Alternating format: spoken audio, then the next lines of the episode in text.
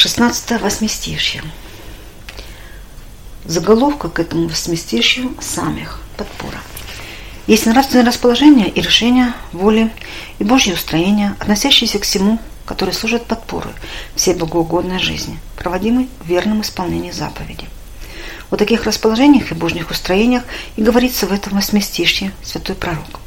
Первой подпорой тут выставляется решение воли любить закон со стороны человека, стих 113.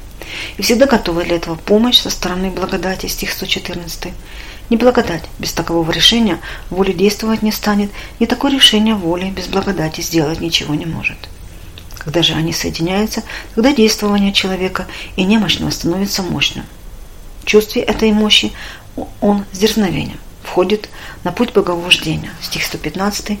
Не на, свои, не на свою, однако, надеясь силу, но на Божью помощь, уповая успеть во всем при ее содействии. Стих 116. Такой внутренний строй, действующий по Богу.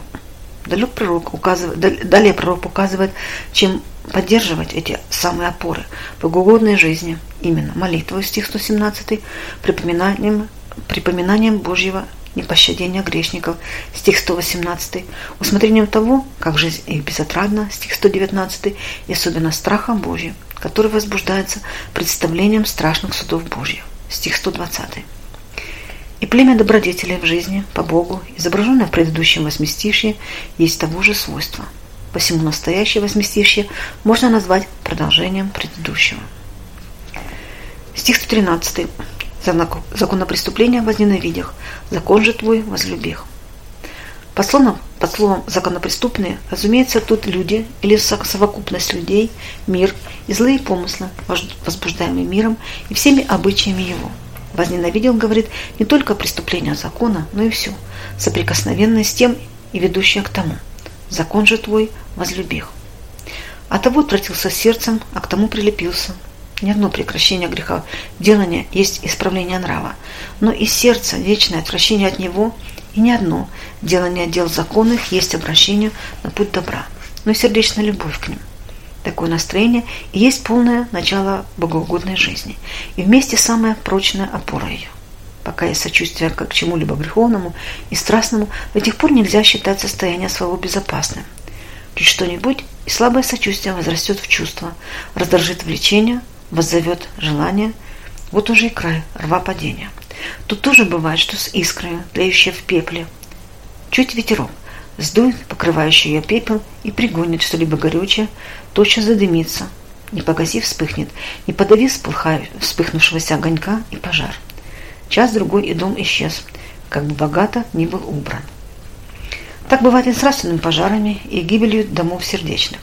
Пересмотри же потщательнее, не укроется ли у тебя в сердце какое-либо сочувствие к греху и страсти. Если найдешь, не поленись истребить его. Пробую всего, пробуй всего, да будет тебе, чтобы, когда будет у тебя на глазах или в мыслях предмет страсти, ты не только бы относился к нему холодно, но имел желание оттолкнуть его ногою, как нечистое животное. И вдруг, как только заботится человек от греха, обратиться человек от греха к добродетели, уже является некая ненависть к греховному. Правда, есть она и тут, но еще слаба. Период борьбы с грехом растит и питает ее, потому что только эта борьба дает чувствовать всю враждебность к нам греха и злость начала вождя его дьявола. Почувствование этой злорадной вражды со стороны противной добру даст, наконец, силу ей отплатить тем же. А что грех будто ничего, не враг, а приятель, такое помышление не даст восстать и ненависти к нему во всей силе. Ненависть к греху растет вместе с любовью к добродетели. Опора доброй жизни и, собственно, это любовь. А ненависть к греху проявляется только в минуту появления греха с целью приманить к себе. Тогда любовь к добру обнаруживается ненавистью к злу и опаляет зло при первом его появлении. Против этого движения любви не может устоять и сама злоба сатанинская. Стих 114 помощник мой и заступник мой, еси ты, на словеса твою повах. Пророк не молится, будто ты мне помощник, а исповедует, что Бог есть уже его помощник на добром пути. Полагай начало доброй жизни, начинающий молиться, молиться, я постараюсь сделать добро, только ты, Господи, не оставь меня твоей помощью. И верую, что Бог не оставит его, вступает на путь добра. Но опыты жизни, которых Божья помощь и Божий покров бывают осязательно видимы, укореняют в сердце убеждения, что точно так и есть, что Господь близ, есть всем призывающим Его и хранит вхождение и исхождение их. Отсюда человек становится уверенным во всегдашней готовности Божьей помощи и Божьего заступления, как в своем собственном бытии. И сам себе, говорит он, и пред другими исповедует, Господь мне помощник, не убоюсь, что сотворит мне злоба врага. Кругом меня полчища его, а я ложусь спать и спокойно засыпаю.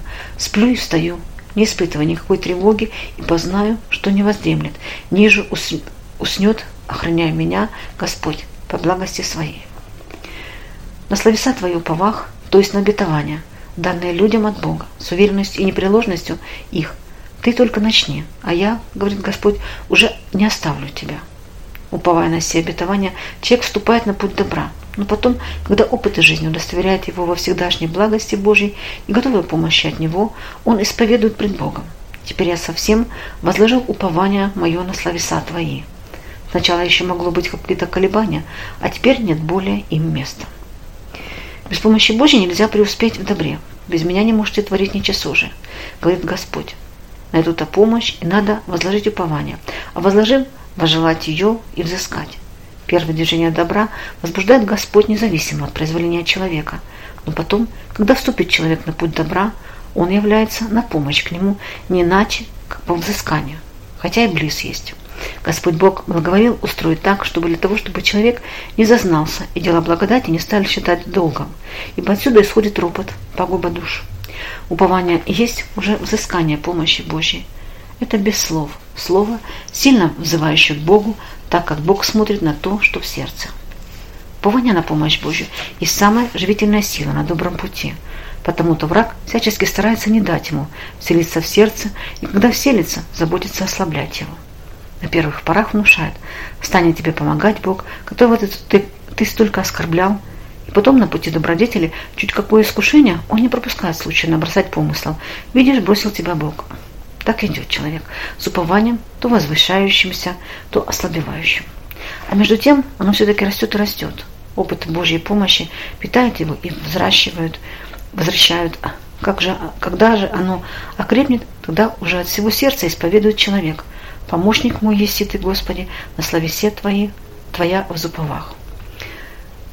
Тут тоже бывает, что с человеком, плывущим к берегу и бьющимся среди волн, когда он выбьется и станет на твердую землю по другому сравнению, уповающий истинно и совершенно, то же, что дитя на лоне матери. И тепло ему, и покойно, и бояться никого не боится. До такого состояния надо доходить.